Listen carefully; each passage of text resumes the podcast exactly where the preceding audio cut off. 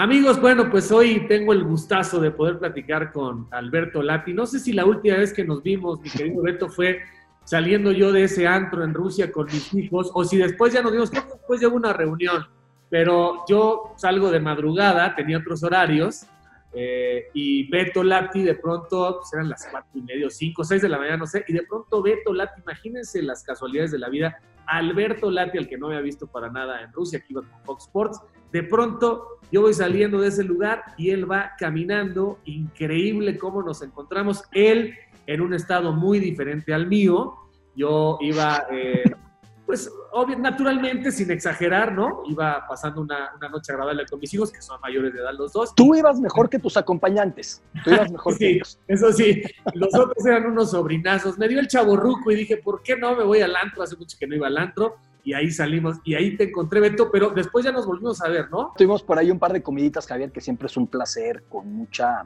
añoranza, con mucha gratitud, con mucho repasar vivencias, reírnos. Es raro, Javier, cómo cuando uno ve hacia el pasado, los ojos evidentemente son distintos desde la actualidad. Y entonces las historias que no fueron tan sencillas nos generan mucha risa, mucha complicidad, muchos recuerdos, evidentemente, ¿no? Pero si ya sabes de Rusia, así fue. Yo iba caminando a la terraza de Fox Sports en Moscú y Javier iba saliendo con sus chavos del antro a las 5.30 de la mañana y por ahí nos, nos encontramos. La selfie quedamos cortados, no sé, ¿De quién fue el pulso que la, que la sacó? De, de, Diego, mi hijo el mayor, pero yo pensé en un momento, porque también o sea, no vamos a, no vamos a, decir nada, pero yo pensé en un momento que Lati también había estado en ese lugar, pero para nada. No, no, no, yo iba corriendo al estudio de Fox Sports. Además, me parece que fue un par de días antes de la final, ya cuando ya no me daba para nada de estar durmiendo dos horas diarias, fue muy pesada la cobertura. Cada quien tiene la cobertura de una manera pues, muy diferente. Y yo la verdad es que no, no, no pude pisar un antro en esa cobertura. Y mira que yo pasaba fuera de ese antro cada madrugada para ir al estudio, a la locación y se ve que se ponía bueno. Ya tuve a Javier ahí de, de enviado. Se ponía bueno, pero ¿sabes qué? Nada que ver con los lugares de México. O sea, cabían ahí tranquilamente más de mil personas. Era muy, muy amplio lugar. Ese y otros que me contaron, porque honestamente nada más fui ese día con mis hijos y ellos iban, obviamente por la edad, a muchos lugares. A nosotros ya no nos da el caballo, mi querido Beto. A ver, vamos a empezar por el principio, Alberto Lati. ¿Cómo, ¿Cómo llegas a Televisa? Primero, ¿dónde estudias? Yo iba en ese momento en tercero de preparatoria en el Colegio Hebreo Tarbut, cuando me entero de que mi tío trabó amistad con el buen Paco Posada. ¿Te acuerdas de Paco? Que era un eh, reportero de Televisa, todavía no Televisa Deportes, de automovilismo y de fútbol americano. Y de esa manera Paco le dice a mi tío que venga, lo va a conocer el Che Ventura. Y entonces yo voy a los 17 años, todavía con un copete hasta acá. Así me conoció Javier en ese momento. Y el Che Ventura me recibe y me recibe don Teodoro Cano. Y me dicen, mira, estás muy chico. Si tú quieres, vente fin de semana, sacas estadísticas, vente en la tarde, ayudas en lo que se pueda. Y así es como yo entro a Televisa. Y cuando yo no tenía clase temprano en la prepa es cuando veía a Javier, porque tú hacías al despertar, ¿no? Con Antonio de Valdés Con y Raúl Orbañanos cada mañana. Entonces estaban tempranito ustedes tres ahí en Televisa y ahí nos veíamos. Estamos hablando del 95, del 96. Así fue como empezó. Al despertar va de 93 a 98. Ahí está, exactamente, es la época en la que yo te veía por ahí. Y pues hice de todo, ¿no? Como también te tocó, pero en el 88, ¿no? Tú entraste por Seúl, que yo iba y hacía mensajería, recogía los faxes, ya nadie mandó un fax hoy por hoy, iba a servir los cafés, ayudaba a quitar los espirales de las hojas que se imprimían, porque los millennials no lo sabrán, hoy ya ni papel se usa, pero antes la impresora sacaba el papel con un par de espirales para que fuera rodando y entonces yo tenía que quitarlo para llevar los papeles al estudio, que los conductores fueran leyendo sus, sus guiones. ¿Y no te pasó como a mí? Bueno, eh, yo estaba estudiando, igual yo llegué a los 17, 18 y estaba estudiando en la ENEPA Catlán Derecho y eh, me empezaron a utilizar muchísimo ya en Televisa, pero para servir café, le servía yo el café al perro, a Juan Dosal, porque pues, es un proceso muy largo para conocer toda la estructura, ¿no? Eh, ¿No te pasó que empezabas a descuidar la universidad, eh, el final de la prepa? Eh, en tu casa, a mí me dijo mi papá un día, cuando se enteró que entré a Televisa, me dijo, mi hijo, y creo que lo dijo con toda lógica y con toda razón, me dijo, ahí llega uno de mil a trascender, ¿no? Así auténticamente, como diciéndome, termina la carrera, no te distraigas, porque el medio de los el medio de la televisión es muy complicado. ¿Cómo fue ese proceso? ¿Te creyeron en tu casa? Porque nos ven una pasión brutal, pero también como buenos eh, padres y además tenemos el privilegio de tener familias muy buenas en ese sentido, pues ven, ven por uno, ¿no? Y sí, en ese momento contra la lógica es, ¿a poco vas a ser figura de televisión? ¿Cómo fue? Sí, con mucha suspicacia. Eh, siempre hubo muchos mitos alrededor del medio del entretenimiento, del medio de la televisión, si su hijo iba a estar entre gente de buenos valores, lo que sea que eso pueda significar. Ahora tú eres papá de, pues de muchachos, y acaso lo puedes entender bajo otra óptica. Sí podía yo llegar a estar cerca de malos hábitos, como lo queramos plantear sí había suspicacia. Y mi papá me repetía mucho, finalmente el hijo de inmigrantes que la pasaron muy complicado su llegada a México. Yo trabajé muy duro para que tú no fueras empleado, pero es tu decisión. Yo pensaba en ese instante que mi papá eh, no estaba de acuerdo en que yo estuviera ahí. Y entonces cuando me metieron mucha carga durante Atlanta 96, tú estabas en Atlanta, yo estaba en el equipo en México, trabajaba lo que es común en esos eventos, 20 horas de corrido, yo llegué a quejarme, me dijo mi papá, quéjate de lo que quieras, pero no de cantidad de horas trabajadas. Si ves que algo no funciona, si ves alguna cosa, sí. Pero que porque trabajes mucho, no hay derecho a quejarse. Tú querías eso, ahora le metes. Y a la par de que estaba en Televisa abriéndome camino, a un año después de que entré ya me contrataron formalmente, eh, yo hice toda la carrera de comunicación en el Ibero. De ahí si te acuerdas, Javier, que yo iba y venía permanentemente. Luego hacía en la madrugada los segmentos deportivos del sistema ECO, para los millennials les cuento, algo así como el Foro TV actual. En la madrugada trabajaba, me iba al Ibero, me iba a dormir dos horas, regresaba a Televisa y así fue como fui abriendo camino. En ese momento sabías perfectamente cuál era tu, destino, pero ¿desde cuándo, desde, desde qué edad sabías que querías ser comentarista deportivo, periodista deportivo? Ahí te llevo ventaja porque tú sí jugabas bien fútbol. Yo a los cinco años amaba tanto el fútbol que bien sabes que metieras una pelota y el balón sale llorando cuando lo pateo. Tú lo viste y te burlaste. Una vez en Fukui, la instalación de México para el Mundial 2002, tenían que hacer unos tiros de Javier y un servidor tocando la pelota. Y teníamos que cortar cada cuanto Javier porque te le entregaba mal, ¿no? Y hacían otra vez corte y otra vez me le echabas y se me iba abajo de las piernas. Bueno, yo jugaba tan mal que yo desde los 5 o 6 años dije, yo quiero ser comentarista de fútbol porque yo quiero estar cerca de mi pasión, pero sé que jugando no me va a ser posible. Desde los 5 años ya narrabas partidos, sabías que te movía mucho el tema del fútbol. Sí, no entendía bien los roles, creo que esa edad es difícil que uno lo entienda. De hecho, es más pequeño que mi hija mayor y mi hija hoy por hoy pues no entendería si el analista, el relator, el reportero de cancha, el periodismo de investigación. Claro que no, pero en ese instante yo focalizaba todo en ser comentarista de fútbol y conocer a los deportistas y entrevistarlos, ir a los partidos, ir a los mundiales, ir a las Eurocopas, ir a los Olímpicos. Eso era ya mi sueño. Y por ahí unas vacaciones que tuve como a los 11, 12 años, yo me aburría mucho y empecé a escribir lo que yo llamé mi primer libro de fútbol, que si somos sinceros, mi mamá lo guarda, por cierto, en un cuaderno escolar. Era un plagio, yo iba copiando párrafos de libros de fútbol, pero eso me permitió mucho acostumbrarme a escribir y que cuando me faltaba algún dato de una Copa del Mundo, yo me iba a la hemeroteca a sacar los datos, buscaba los periódicos del 54. Imagínate tú, un niño de 10 años, 11 años. No es que hubiera Wikipedia en esa época. Y eso me permitió también mucho abrirme en ese sentido y ver que me apasionaba. A los 5 años o a los 10, ¿Cuándo le empiezas a ir a las Chivas? Porque además la gente no sabe que eres aferrado al Guadalajara. ¿Por qué le vas a las Chivas y a qué edad te acuerdas que empiezas a vibrar con, con el Guadalajara? Mi momento de confirmación fue cuando perdimos la final contra el América. Fue 83, ¿no? Aquella final me parece. Mi, mi confirmación fue sufriéndolo. Yo tenía cinco años. Y pasé tres años en los que me podía haber perdido, pero luego fuimos campeones en la 86-87 que con la efervescencia del Mundial de México unos meses antes todos estábamos con el balón en el corazón. Y ahí fue cuando yo terminé por convencerme de que lo mío con el Guadalajara era para siempre. Y sí, soy chiva de corazón. De hecho, de aquellos primeros días de Televisa que tú recuerdas alguna vez, el clásico que el Guadalajara le voltea al América eh, y le gana 3 por 2. Me acuerdo que yo empecé a hacer el gusano en plena oficina de Televisa, todo el mundo diciendo, este es Quincle, ¿qué se cree, no? Pero sí, yo siempre fui muy chiva y, lo sigo siendo. Oye, Beto, y creciste y entiendo que tu papá es un empresario, ¿no? Sí, mi papá realmente estaba en el mundo de la maquila, es comerciante. Era muy bueno para la parte académica, pero no tuvo la posibilidad de estudiar, queda huérfano muy, muy pronto y abrirse camino, como eran los trancazos o como siguen siendo los trancazos para que tiene que llevar comida.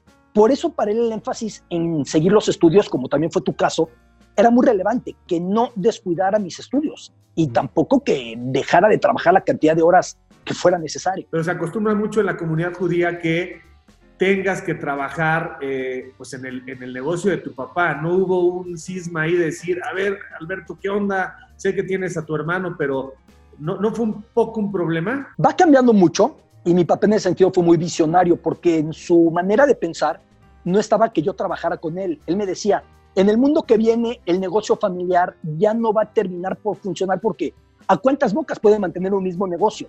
Esto va cambiando y sí fue tal como terminó por suceder, ¿no? Pero en ese momento, más que nada, su inquietud era cómo me iba a desarrollar, qué camino iba a poder tener. Luego, para colmo, hay factores que tú viviste muy cerca. Parecía un poquito absurdo que querer ser comentarista deportivo alguien que tenía una muy mala dicción como la mía. En un principio no se me entendía nada, entonces decían, tú vas a ser comentarista. Había que ponerse a trabajar mucho con los ejercicios, que si el lápiz en la boca, que si leer al revés, y varias cosas más. ¿Y tu papá se casa con una mexicana que no profesa la religión judía? No, también, de hecho, más religiosa que él, aunque muy respetuosa de como yo, sea en ese sentido, y también muy respetuosa del camino que yo quisiera, pero de enfatizarme mi mamá todo el tiempo de que, pues había que meterle mucho, de que tienes que hacer algo diferenciado, porque si haces lo mismo que los demás, estás condenado a quedar en un mismo punto atorado, ¿no? Que había que buscar diferenciarse y meterle y esa diferenciación yo no encontraba por dónde pudiera venir y de pronto empezó a aparecer. Tú fuiste testigo en primera fila, ¿no? ¿Tu hermano qué te decía? Me apoyaba mucho, mi hermano me llevó 11 años, eh, me apoyaba mucho en este sentido, pero al mismo tiempo me decía, pruébalo y si no, te vienes a trabajar conmigo cuando tú así lo determines. Mi hermano estaba en el mundo de la construcción para esos momentos. Creo que a la fecha mi hermano ve más fútbol que yo, es muy futbolero pero él, él siempre es una perspectiva muy diferente. ¿Qué mundial es el que recuerdas con mayor cariño? Está el del 86, ¿no? Eh, te toca. Sí, en México. Toca por edad en, en México. ¿Fuiste a los partidos en, en, el 86? No me llevaron. Es de las que recrimino, que mi hermano fue a todos y que yo, teniendo ocho años, no me llevaron. De hecho, la primera vez que voy al estadio es terminando el mundial, porque vieron lo mal que me puse que no me llevaron a un partido Necaxa Coyotes de Nesa. Dijeron, ya tan mal se nos puso, ya hay que llevar a lo que venga. Y pues fue lo que hubo, ¿no? Ese Necaxa contra Coyotes de Nesa. Ni siquiera Toros Nesa, ¿eh? Los Coyotes de Nesa que no sé cuánto duraron. Era preferencia entonces la que, la que tomaron por tu hermano. ¿Fue, fue con tu papá? No, lo que pasa es que mi papá, eh, eh, mi papá no era futbolero.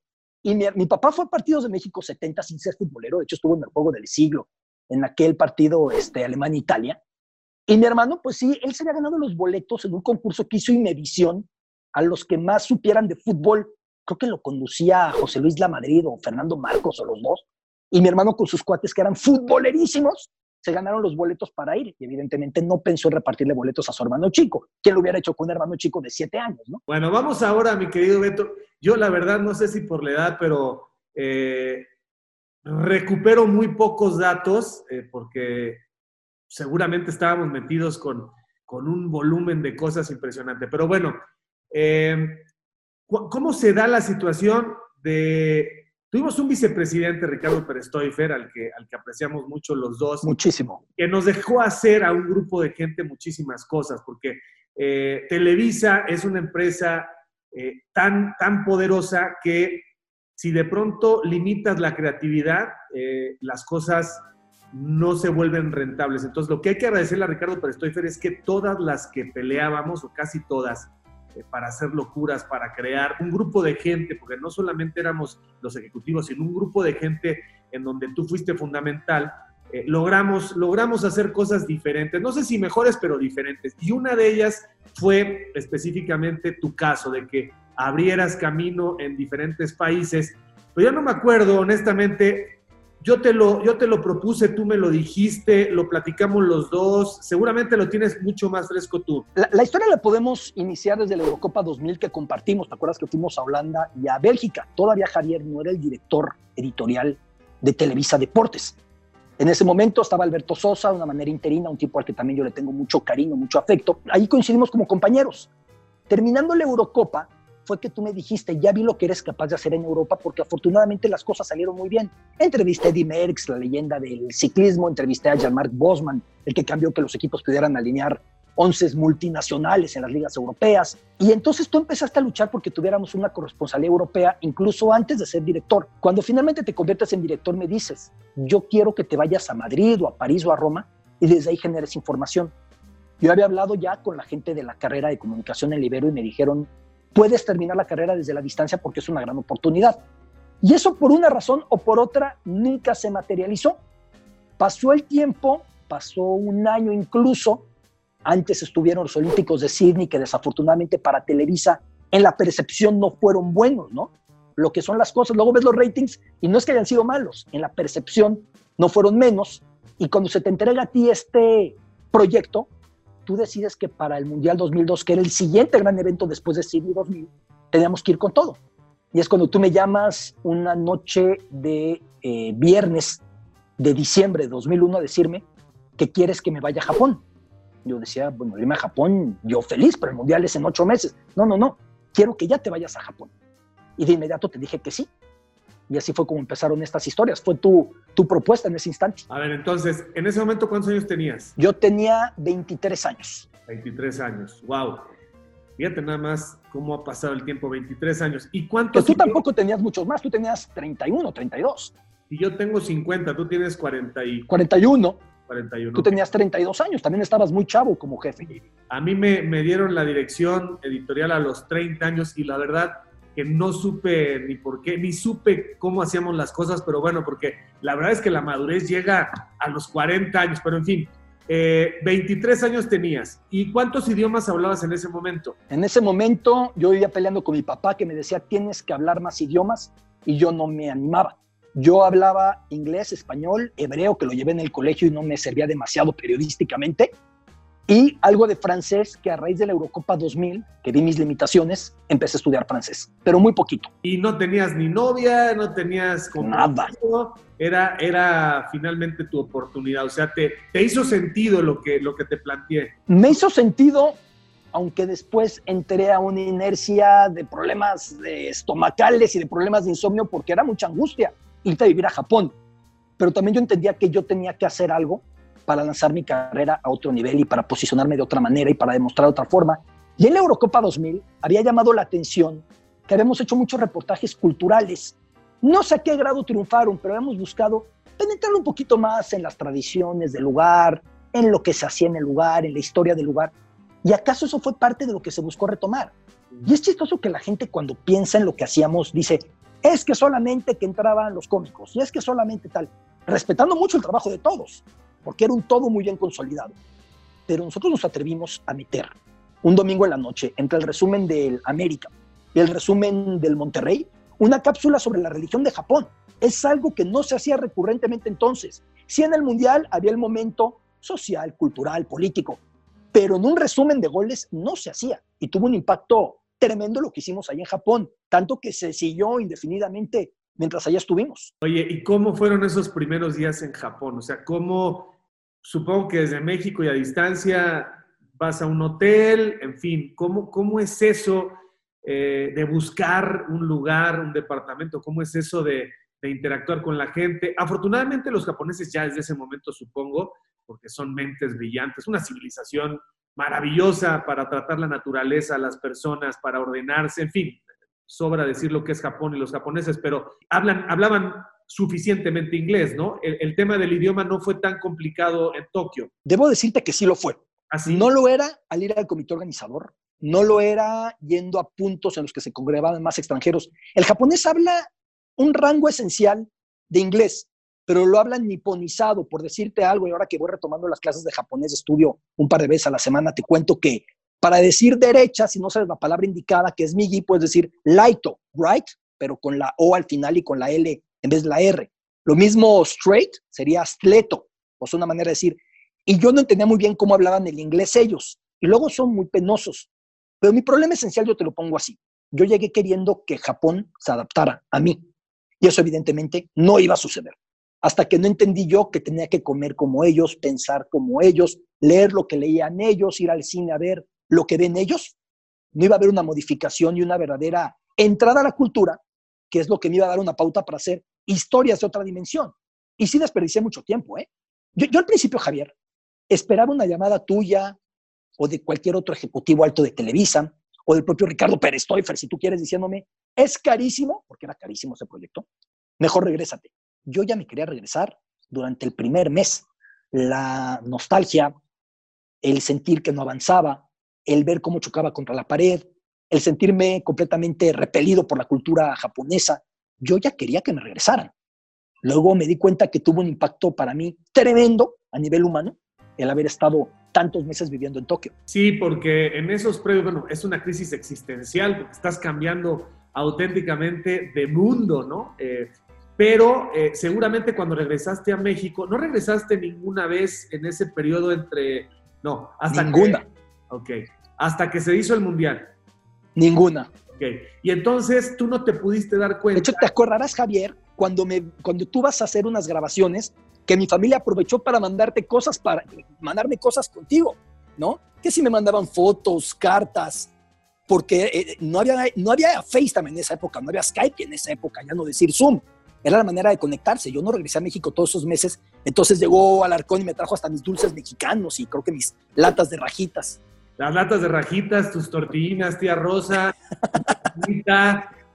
todo lo que... Todo ya te acordaste. Sí, sí, bueno, es que en ese momento no te dabas cuenta de no solamente la fama, que la fama es engañosa y es mentirosa, pero fuiste adquiriendo fama y prestigio. Eso es lo que Alberto Lati pudo construir en seis meses y ahí sí ya es completamente el valor, el mérito de una cabeza brillante, de alguien talentoso, porque hubo alguien que de pronto dijo, vamos a hacer esta locura de mandar un corresponsal muchos meses antes pero le dimos al clavo, eh, y eso es un, tema de, fortuna, con la persona, porque seguramente ningún otro, lo digo con todo respeto, que hubiera estado en ese momento elegible, hubiera podido eh, capitalizar eh, y poder extraer y después desdoblar visualmente y a manera de guion televisivo y generar ese interés en la audiencia mexicana. Entonces, en esos meses que empieza el Mundial, seguramente tú no pudiste dimensionar cómo la gente empezó a decir, Alberto Lati, Alberto Lati, el que está en Japón, el que está en Japón. Y en ese momento sí fue un, buen masazo para Televisión Azteca que venía construyendo en el tiempo una propuesta con José Ramón, el Wiri Wiri, Faitelson y el color, pero se empezaron a hacer cosas nuevas y yo creo que en ese sentido, como que a través de tu trabajo y el de Russell Vaqueiro, se, se tiró una puerta muy interesante y se abrió un camino que, pues empezó a, emanar agua fresca para el, para el televidente. ¿Cómo, bueno, viene el Mundial, el Mundial, ¿cómo te la pasaste? Porque luego nos pasaba a ti y a mí que llegaban los Mundiales y te sentías un poco desplazado porque no teníamos como, como o yo no tenía este, esta capacidad, fueron, uno de los, fueron de los detalles que a mí me, me pesaron eh, en, relación a cómo lo veo ahora, ¿no?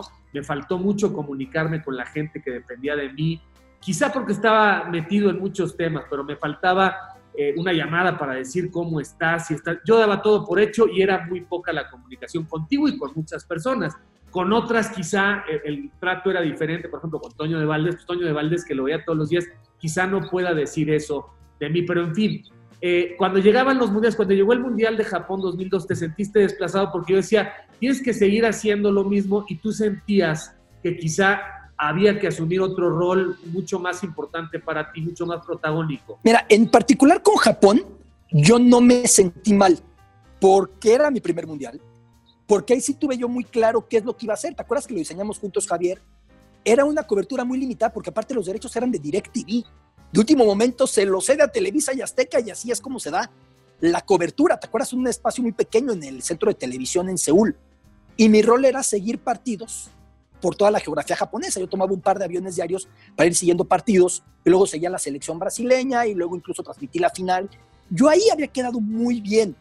En otros eventos sí ya me pasaba, porque además, pues de alguna manera el producto que habíamos posicionado se iba siendo más fuerte y me pesaba más que mi rol era tan definido y tan indispensable para los meses anteriores, incluso con Alemania 2006, para año y medio antes, porque estuvimos año y medio antes viviendo en Múnich, y que llegado el evento, pues yo no encontraba qué era lo que tenía que hacer. Y sí fue un tema permanente ahí de este ira y afloja que seguramente en muchos ámbitos laborales lo habrá y que lo vivimos ahí en ocasiones tú y yo con más distancia, en ocasiones con más empatía, en ocasiones sin empatía. Porque tú de plano me decías, es que yo, yo pensaba que estabas muy contento. Le digo, pues sí, sí, estaba muy contento hasta una semana antes del Mundial. Pero llegan todos y esto es un relajo y todo el mundo me marca y luego tengo que hacer cosas logísticas. ¿Te acuerdas que en Atenas hasta rentaba departamentos y contrataba a quien limpiara los departamentos y contrataba a los que hicieran los transportes? Hacíamos de todo. Y llegado el evento, yo ya sentía que yo ya no tenía algo concreto para mí que aportar, ¿no? Qué barbaridad, qué cosas. Bueno, y, en Japón, Beto, ¿cuándo, ¿cuándo dices ya hice, ya hice clic con la gente? ¿Cuánto tiempo después y a partir de algo en particular? Porque luego yo, eh, cuando fui esa vez, ya eras un pez en el agua, o sea, eh, rompiste la resistencia y después hablabas maravillas de los japoneses y de tu vida en Japón. Que luego tú me decías que todos los países a los que me mandabas yo era barco porque me enamoraba de todos lados. Me encantaba el idioma, me encantaba la cultura, me encantaba cómo andaba. Y es una realidad, es parte de poderte meter eh, proceso de adaptación a cualquier tipo de, cultura o sociedad. Eh, yo creo que sobre todo me di cuenta cuando regresé de Japón que algo había cambiado conmigo. Yo no lo quería entender porque además no, tú me conoces perfectamente, no estamos aquí para poner ninguna máscara o pose me gusta mucho tirar al perfil bajo en ese sentido. Y yo veía que la gente por todos lados mencionaba, oye, ¿cuánto tiempo te fuiste a Japón? Qué locura, ¿cómo es Japón? Y cuando estuviste en Japón, era un mundo menos globalizado. No era que te metías en redes sociales a ver imágenes de lo que tú quisieras de Tokio, de Shizuoka, o de Nagoya, o de Osaka, o de Kobe. Era un mundo muy diferente. Y ahí vi la respuesta. Y entonces se da una comida que te vas a acordar perfectamente, Javier, que para aplaudirnos porque ganamos el rating con los altos ejecutivos de la empresa. Y tú y yo compartimos mesa en ese momento con Emilio Azcarragayán, que siempre fue generosísimo con un servidor. Y Emilio me dijo en ese momento que era instante de que yo respirara porque estaban pasando cosas muy rápidas en mi vida. Él sabía la edad que yo tenía. Y él mismo me dijo, no has conseguido nada, disfrútalo, llevas un buen camino. Y yo siempre le voy a agradecer la manera en la que él me lo dijo. Pero hasta ese día yo entendí la dimensión porque me sentaron con él. Yo decía, yo soy un reportero, yo, a mí que me llevan ahí, ¿no? Te vas a acordar perfectamente, Javier. Sí, sí, sí, sí, me acuerdo, me acuerdo, pero es que justo ahí te dabas, te dabas cuenta, ¿no? De, de lo muy significativo que fue el trabajo. De, de Tokio, del 2002 termina el, el, uh, el Mundial. Luego, luego te fuiste a la siguiente escala. A España me fui un año, ¿te acuerdas que estuve en España un año? Con una cámara que medio serví, medio no servía, rebotando y ya de España es que me mudo a Grecia. Entonces, realmente yo ya el tiempo que iba a pasar viviendo en México desde aquel inicio de 2002 hasta 2007 serían en total unos seis meses, porque yo ya adicto a esto iba brincando de lugar en lugar. Y en Madrid hacías base para cubrir diferentes cosas, eh, los equipos de los mexicanos, etcétera. El Mónaco con Rafa Márquez, el Villarreal con Toño de Nigris en paz descanse, Pamplona con Javier Aguirre, Sevilla con Torrado, Fórmula 1 en cualquier lugar de Europa. Y así es como anduvimos mucho tiempo. Eh, de preolímpicos de taekwondo con Víctor Estrada y Lidia Salazar, medallistas los dos. Eh, preolímpicos de ciclismo con Belén Guerrero, que luego fue también medallista. Íbamos haciendo todo por la geografía europea. Oye, y, ahí ya te empezaban a brillar los ojitos, mi Beto. Madrid, las españolas, pues eras un soltero eh, con margen de maniobra. Yo me acuerdo, digo, ahora estás felizmente casado con, con Sara, tus, tus hijos, eh, pero también en, Japón, me acuerdo, o sea, la mujer japonesa te sedujo este, como pocas o no. La cultura japonesa en general, bueno, en general, ¿no? Y me acuerdo perfectamente que en, esa, eh, en esos viajes de Javier alguna vez me lo llevé a recorrer la Tokio nocturna e iba conociendo a mis amigos y a mis amigas por todos lados y me decía, ya no me quiero regresar. yo no quiero ser director de Televisa Deportes, me quedo. Bueno, y Madrid, en, España, eh, la pasas fantástico, se come maravilloso, en fin, el idioma. ¿Fuiste más feliz en Madrid o en Japón? Vamos a ir comparando. Ya sé que todas son distintas, pero, pero ¿dónde fuiste más feliz? Yo en Madrid tuve un problema muy grave, que por lo que viajaba no logré tener arraigo. No tuve amigos hasta que pasó mucho tiempo. Ya luego tuve un grupo de amigos genial. Por eso yo te diría que en Japón, aunque bueno, la huella que tuve en Madrid para mí fue muy fuerte, pero siempre con ese desarraigo de estar constantemente trepado en un tren, en un avión. Ok. Y luego, termina, termina tu proceso en Madrid. ¿Y cuánto tiempo llegas antes a Atenas? ¿Regresaste a México en ese No, no, no, no, no, no. Me brinco de Madrid a Atenas y yo no quería porque aparte había ido un par de veces en esa cobertura de un año en Madrid a los preparativos preolímpicos, que te acuerdas que era un desastre. Las obras demoradas, el tráfico, lo impuntuales, nada estaba.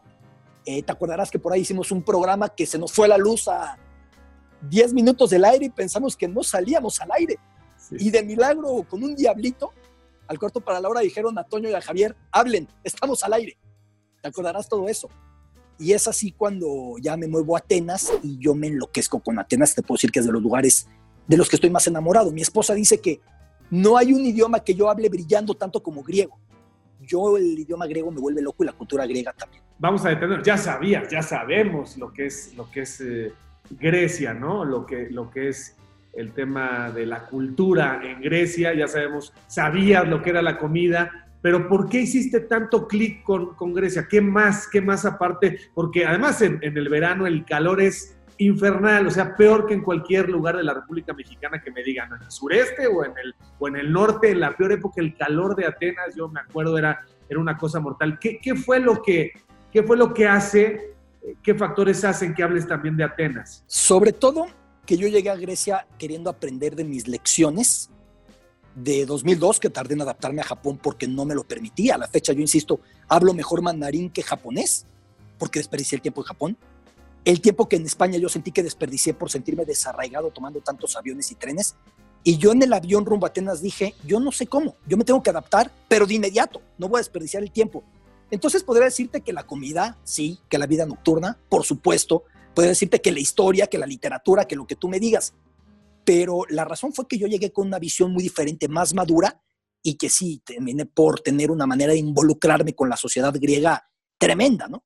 Cada que regreso a Grecia, la gente me escucha y está convencida o de que soy griego o de que soy hijo de griegos por la cercanía que tengo a esta cultura. La última vez fue hace un par de años. Sigue siendo a Atenas. Sí, sí, y me encanta ir con mi esposa y me encanta que vea, además, para mí es un lugar muy especial, muy especial. ¿Qué época del año recomiendas para ir a Atenas? Depende del tipo de viaje que quieran. Si quieren ir a las islas, tiene que ser en verano y yo recomendaría que sea en junio antes de que se ponga tan fuerte el calor. Es cuando yo más lo recomendaría. Terminan los Juegos de, de Atenas en el 2004. No que fue la primera vez que tus locuras me llevaron a pasar la clausura del evento en la siguiente sede, si claro, te acuerdas. Claro, la era, primera vez. Cuando era el último día, te ibas a la siguiente sede. Me fui a Alemania los últimos cuatro días de aquellos Olímpicos de Atenas.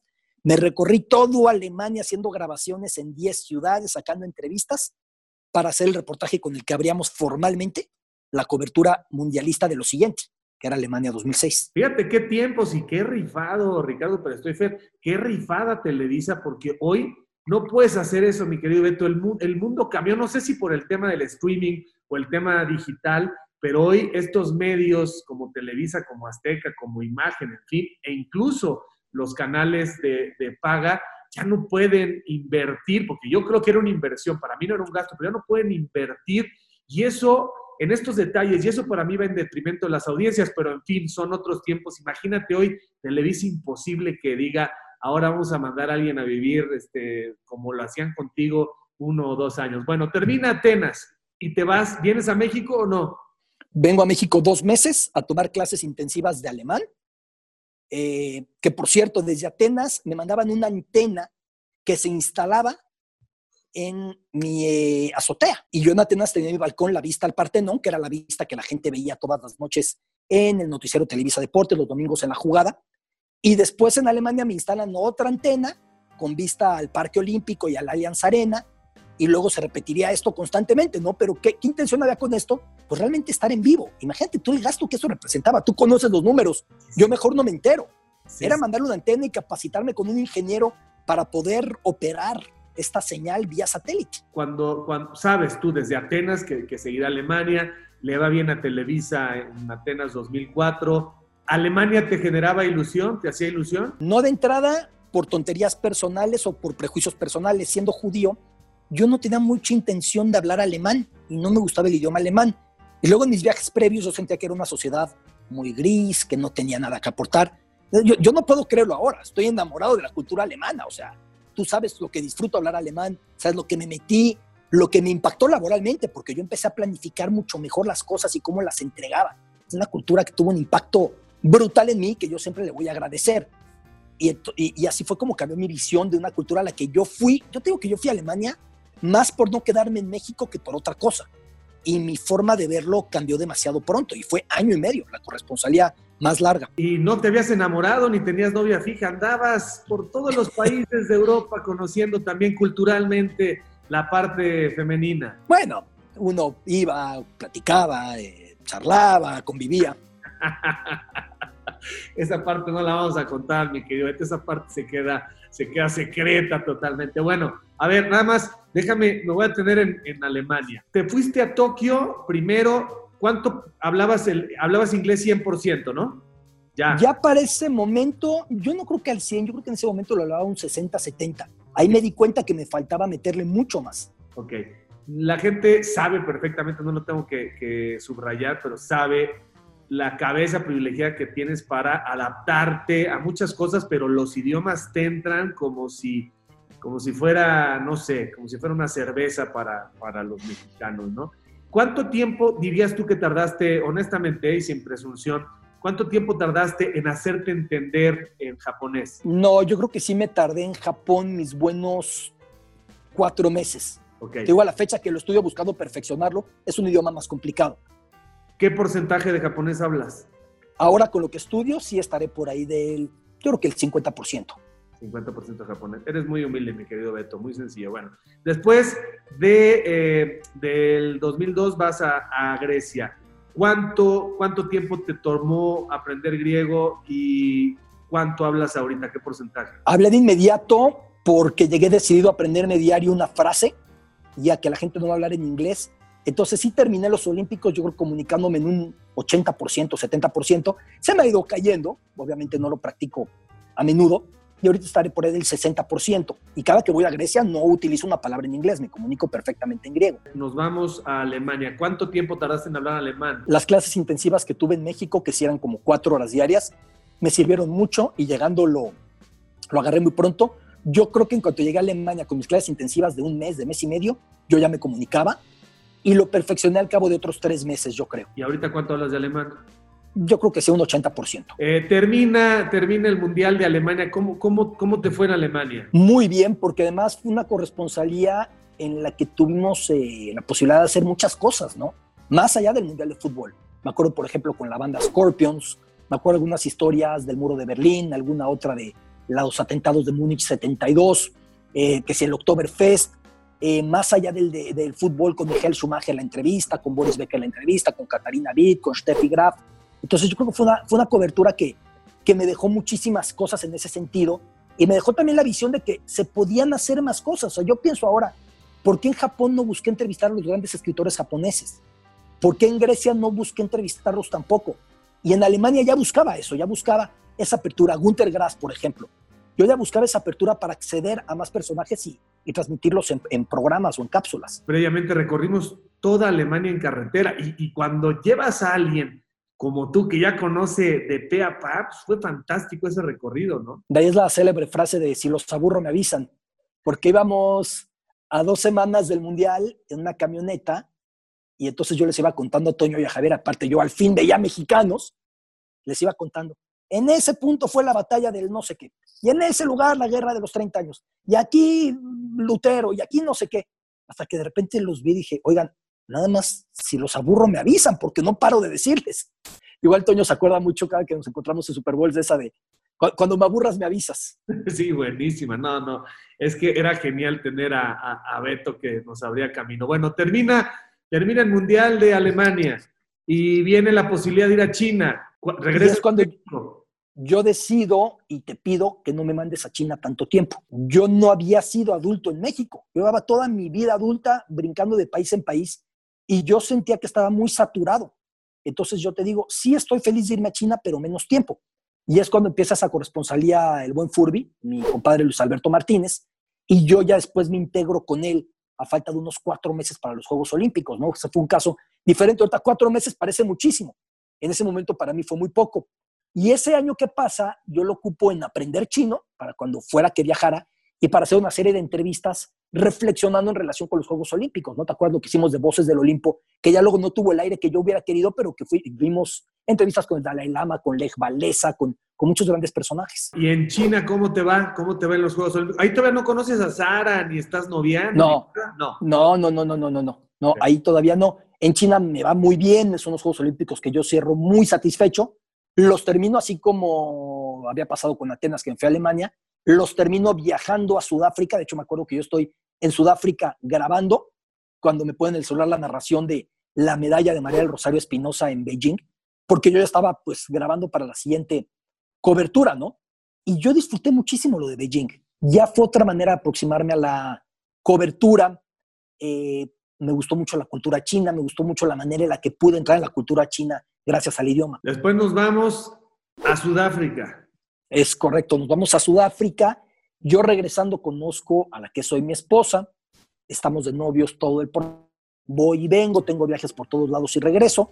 Y finalmente me caso y me mudo con ella a Sudáfrica corresponsalía, vas a acordar que la empezó Mauricio y May. Ya después llego yo y ya me instalo en Johannesburgo. Yo reanudo esa corresponsalía que había empezado Mauricio y ya me sigo yo hasta el Mundial. hablando Zulu en ese momento, tomé las clases de Zulu, ¿te acuerdas? ¿Te, casaste entonces en el 2000? En 2009. 9, ok. Y, y, mandarín lo dominaste. Yo llegué a hablar mandarín perfecto, llegué a escribir muchos caracteres, la verdad es que se me han ido perdiendo por no practicarlos, pero sí. Háganme el, ya saben qué favor, si no estamos hablando con una persona que tiene pues una, una, cabeza distinta. Bueno, Sudáfrica, ¿cómo te va en Sudáfrica en el Mundial? Fue un proceso que me ayudó mucho el idioma, porque para tener profundidad de las historias, yo no hubiera podido entrar a los townships, estos guetos donde segregaban a las mayorías negras durante el régimen segregacionista del, del apartheid. Yo no hubiera podido entrar ahí si no hubiera sido por esto. Los blancos no ponen pie ahí. Y yo llegaba hablando en Zulu y me recibían con un abrazo y me regalaban las cervezas y entonces podía grabar lo que yo quería de la cultura africana, ¿no? Porque es, es muy peculiar Johannesburgo. Tú puedes dormir en Europa, estando en uno de los barrios blancos como Santon, y trabajar en África manejando cinco kilómetros. Son dos mundos que se dan la espalda y que ni se voltean a ver. Y los reportajes, evidentemente, del África genuina estaban en, en esos townships. ¿Y qué decía Sara de vivir en Sudáfrica? Le costó trabajo porque todos nuestros amigos sudafricanos blancos decían que todo era un peligro, que no se saliera de la casa, que cómo iba yo esos townships, que estábamos expuestos a la peor de las criminalidades. Y ella estaba muy chavita, estaba recién casada y le costó mucho trabajo, pero se la rifó conmigo, ¿no?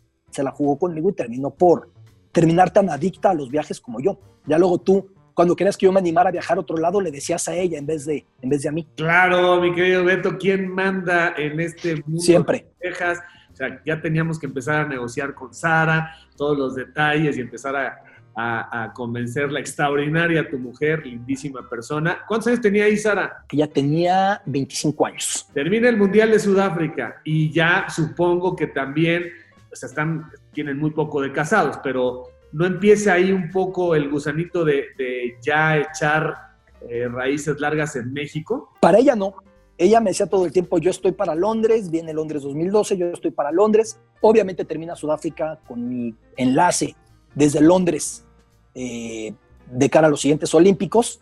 Y yo ya no estaba muy convencido porque yo en ese momento ya no sabía si tenía mucho sentido para el crecimiento de mi carrera seguir brincando de país en país. Entendía la marca que yo tenía la fortuna que, de que habíamos generado juntos, no solamente yo, Javier.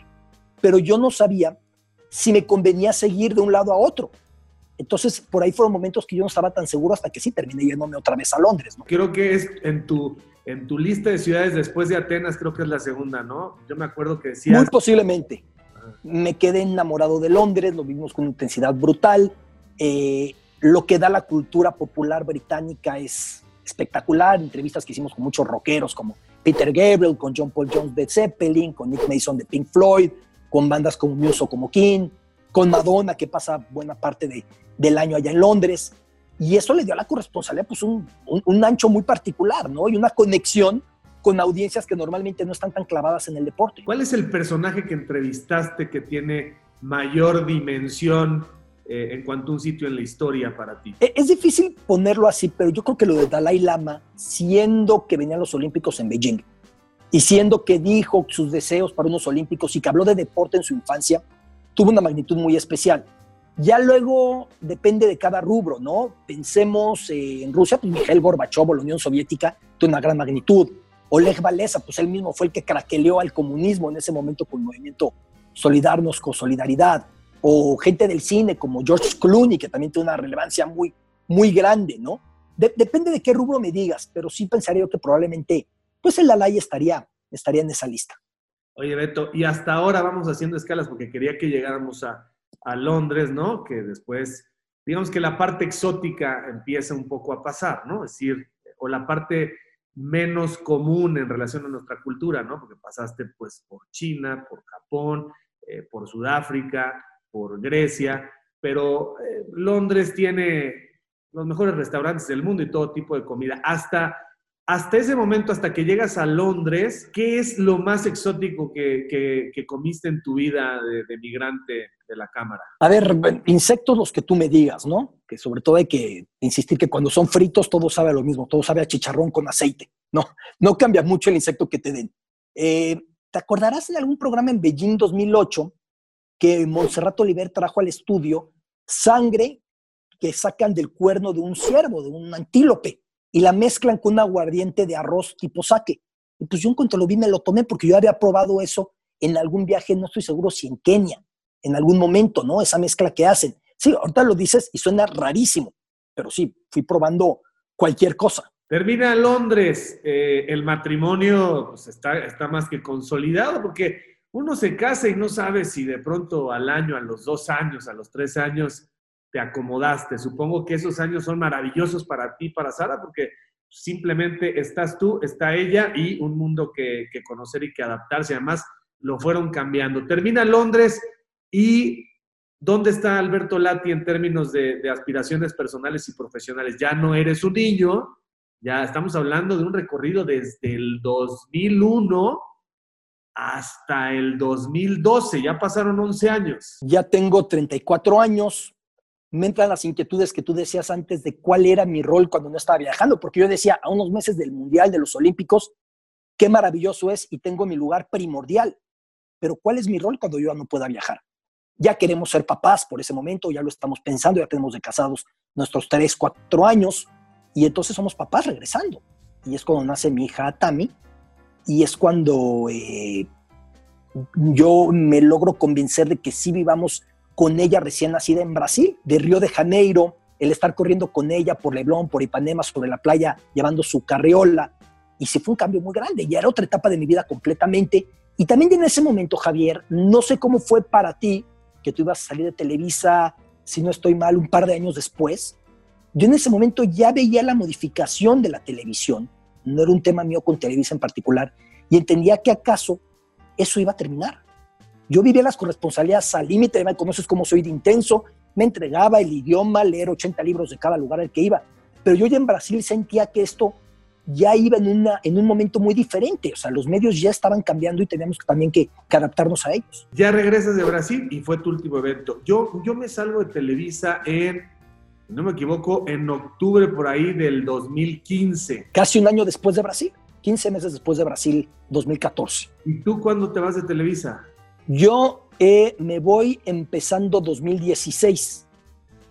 Empezando, yo todavía hago con Televisa la eh, Copa América de Chile en 2015 y todavía voy a fin de 2015 a la cobertura del sorteo de la Eurocopa 2016 y en marzo de 2016 es cuando ya la cuerda termina por romperse y entonces venían los Juegos Olímpicos que no tenían Televisa ni Azteca por primera vez en épocas contemporáneas, ¿no? Que los tenía Claro Sports y claro, los había a su vez vendido a ESPN y a Fox Sports. De hecho, tú me decías, antes de que yo salga, me decías, yo ya, ya me quiero ir, ya me, yo te decía, quédate, quédate, tú decías, ya me quiero ir, o sea, como que ya sentiste que, que tu ciclo había topado ahí. Sí, yo sentía que ya estábamos para algo diferente, no por la empresa en particular, sino porque yo sentía que el tipo de contenidos que yo podía generar ya estaban caducando en la nueva manera de entregar programas de televisión o como se quería plantear la entrega de contenidos de televisión en ese momento. Y a mí lo más sano me parecía eso. Entonces venía de, no, bueno, ¿por cuántos años vas a firmar? Yo ya prefiero no firmar por tantos años, o yo ya no quiero renovar contrato. E, e, esos eh, dimes y diretes que yo ahí tuve la buena suerte de poderlos llevar pues con relativa paz, pero muy, muy congruente en el sentido de que yo no quería seguir haciendo algo que yo no sintiera que se me permitiera valorar los contenidos como yo los quería entregar. ¿Y tu salida cómo se da? O sea, se da... En, bueno, yo ya no estaba, o sea, se da con Francisco Javier González. No, de hecho, tú me escribes eh, de inmediato, porque tú te enteras después cuando esto ya salta a los medios de comunicación. Se da porque ya no hubo una manera de trabajar juntos, hubo un distanciamiento muy fuerte hasta que la cuerda terminó por romperse.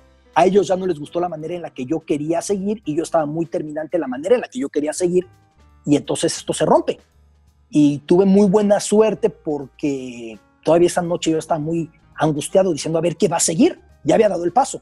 Y tuve la buena suerte de que de inmediato empecé a tener muy buenas opciones de trabajo que de inmediato hicieron que volviera yo a tener mucha emoción por trabajar. Venían los Juegos Olímpicos, la gente me relaciona mucho con los Olímpicos. Yo había vivido en Brasil, evidentemente hablo portugués. Entonces fue un momento muy afortunado para mí de, decidir dónde, dónde continuar mi carrera. Pero eh, nunca dudaste que México iba a ser tu lugar para vivir con tu... O sea, a pesar de viajar, nunca dudaron que aquí tenían que estar. Queríamos estar en México, aunque por ahí tuve posibilidades de irme y entonces lo pensábamos mucho, a ver qué era lo que más nos podía convenir. En ese momento además mi esposa embarazada de nuestro segundo hijo que venía en camino y finalmente decidimos eh, por la opción de Fox Sports, que me permitía también estar con Claro Sports, con las dos hice los Juegos Olímpicos simultáneamente, lo cual fue una locura. Hacía el programa nocturno con Claro, hacía el programa en el día con Fox, eh, realizaba una historia diaria para, para Fox Sports también. Y la verdad es que las cosas, viéndolo al paso del tiempo, ya pasaron de Río casi cuatro años, fui muy afortunado, pero muy afortunado. Tomaste la mejor decisión en el mejor momento y estás feliz de la vida en Fox Sports. Sí, recalcando mucho, y cada quien, Javier, tuvo su salida de Televisa como la pudo tener, no siempre es como quieres. En mi caso yo tuve la posibilidad de irme sin azotar la puerta. Pudo haber una manera de relacionarme con alguna persona o con otra persona o con tres personas que no fueron como hubiera gustado para cerrar. Pero las personas no son la empresa y con todos al paso del tiempo yo he terminado por saludarme con cordialidad y con respeto, ya viendo hacia adelante. Eso para mí fue muy importante, ¿no? Irme con esa gratitud, irme con el aprendizaje, porque además la empresa invirtió en mí muchísimo, mandándome a tantos lados y utilizar ese aprendizaje, sí, para ir adelante en los medios de comunicación. Tú se lo devolviste también con un trabajo impecable que no ha pasado desapercibido. Ahí está la marca de Alberto Lati y obviamente eh, yo creo que esto es eh, totalmente recíproco. Eh, ¿Cuántos hijos tienes? Dos ahora, ¿verdad? Tres. Ya nació el pequeñito. Tres, Alberto. Sí, sí, sí, sí, sí, ya. Tres. Y hasta ahí ya dejamos esta fábrica te echan la culpa en Fox, ¿eh? Me dicen en Fox, desde que estás aquí nada más tienes hijos, pues que era culpa de Alarcón o qué. No, ¿cómo? Alberto, acuérdate una cosa, ¿eh? Espérate las colegiaturas, ese es el tema, las universidades. No, sí, sí, Tengo a mi niña, que es la que vive en Brasil, luego tengo a mi hijo grande, Adolfo, luego tengo a Rubén, que es el, el pequeñito. ¿Qué edades tienen? Seis, tres y uno. Te voy a decir una cosa, tienes una gran ventaja que tienes que aprovechar. Yo tuve mis hijos a los 27, 26 y está subido en la dinámica de hay que llevar la papa, hay que producir y te pierdes muchas cosas. Te toca ser papá de niños muy chiquitos a una edad donde tienes una madurez diferente. Aprovecha cada instante porque crecen y después ya tienes unos balardos acá que ya no sabes cómo controlar. Claro, es muy padre yo también poder tener 50 y convivir con gente de 23, 24, pero te recomiendo que los disfrutes mucho porque se van muy rápido. Supongo que estás justamente poniendo el foco en eso, ¿no? La vida te permite estar en este momento joven. Digo, no, tampoco ya, eres, ya, eres, ya estás entrando en la ruta de la chaborruqués, pero supongo que te llama la atención cada movimiento que hacen, cada palabra que dicen, ¿no? Sí, y aparte viven, viven muy pegados a mí. Eh, a mi segundo hijo le pegó mucho el Mundial de Rusia, por ejemplo, porque fueron Ahí ya fue con Fox Sports un proyecto conjunto con National Geographic que me ocupó muchísimo tiempo y que todo el tiempo estaba en la computadora, no estaba en la casa, viajes constantes. Y desde ahí mi hijo vive muy pegado a mí porque le quedó muy marcado en ese momento, él tenía año y medio, que su papá no estaba. Entonces a cada rato me decía, ya no te vas a ir a Rusia, ya no te vas a ir a Rusia.